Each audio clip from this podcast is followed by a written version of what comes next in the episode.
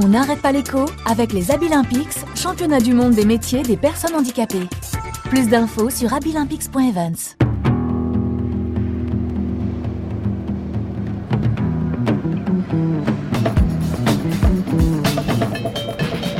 On n'arrête pas l'écho. On n'arrête pas l'écho.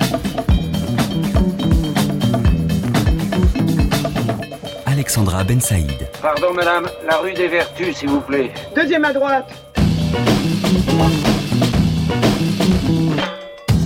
À droite, à gauche, dans quelle direction va la France? C'est aussi un débat. Alors ce matin, c'est par où la rue des Vertus? Nous, nous sommes donc, nous, Français, réveillés vertueux hier matin.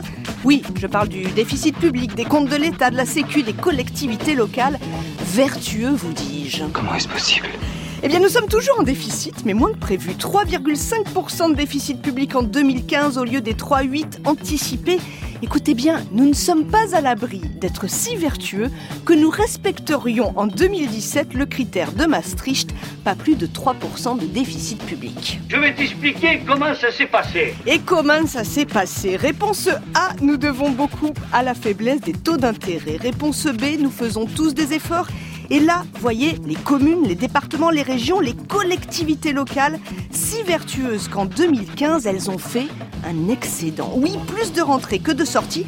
Ça n'est pas compliqué. Année électorale et baisse de la dotation de l'État. Résultat pour les investissements, pédale de frein.